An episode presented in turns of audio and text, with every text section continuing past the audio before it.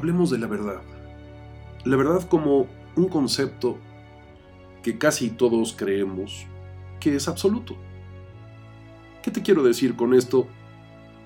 Que tal pareciera que solo existe una verdad. Y la pregunta sería, ¿existe una verdad absoluta?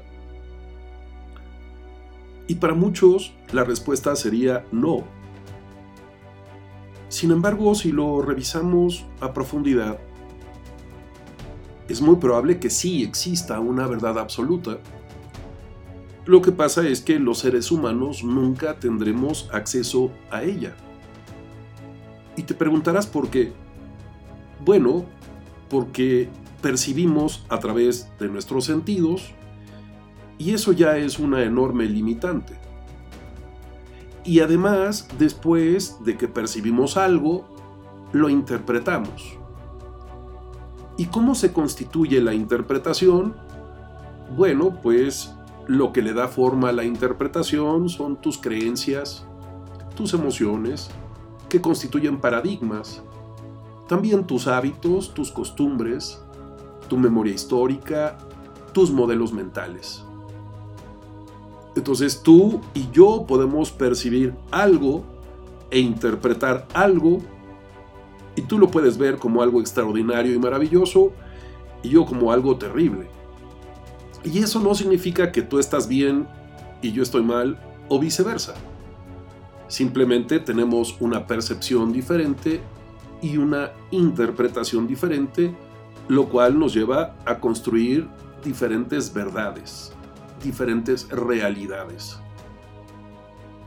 Gandhi decía hace muchos años que si al menos tuviéramos la habilidad de ponernos dos minutos en los zapatos del oponente, del contrincante, probablemente pudiéramos entender su verdad, su realidad. Humberto Maturana acuñó una frase también muy linda que decía que la realidad o la verdad son resultado de un consenso. Y esto significa que entonces todo un grupo de personas requiere conversar y ponerse de acuerdo para poder construir una verdad o una realidad que le funcione a todos o a la mayoría. Esto puede ser un problema porque entonces si vivimos en espacios diferentes, en contextos diferentes, en ciudades o países diferentes, cada quien construirá diferentes verdades. Hablar de poseer la verdad es un difícil juego de palabras porque nadie es poseedor de la verdad absoluta.